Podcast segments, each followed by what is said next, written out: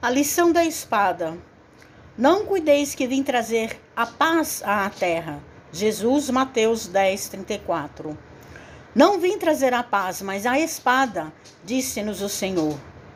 E muitos aprendizes prevalecem-se da feição literal de sua palavra para estender a sombra e a perturbação.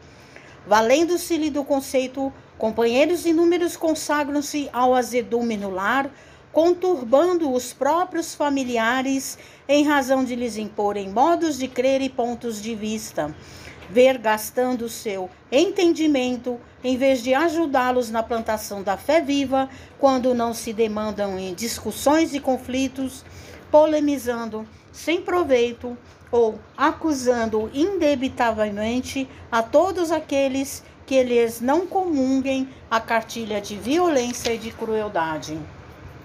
O mundo, até a época do Cristo, legalizara a prepotência do ódio e da ignorância, mantendo-lhe a terrível dominação com o uso da espada mortífera, da guerra e do cativeiro em sanguinolentas devastações. A realeza do homem era a tirania revestida de ouro, arruinando e oprimindo, onde estendesse as garras destruidoras. Com Jesus, no entanto, a espada é diferente. Voltada para o seio da terra, representa a cruz que ele mesmo prestou, o testemunho supremo do sacrifício e da morte pelo bem de todos. É por isso que o seu exemplo não justifica os instintos desenfreados de quantos pretendam ferir ou guerrear em seu nome. A disciplina e a humildade, o amor e a renúncia marcam-lhe as atitudes em todos os passos da senda.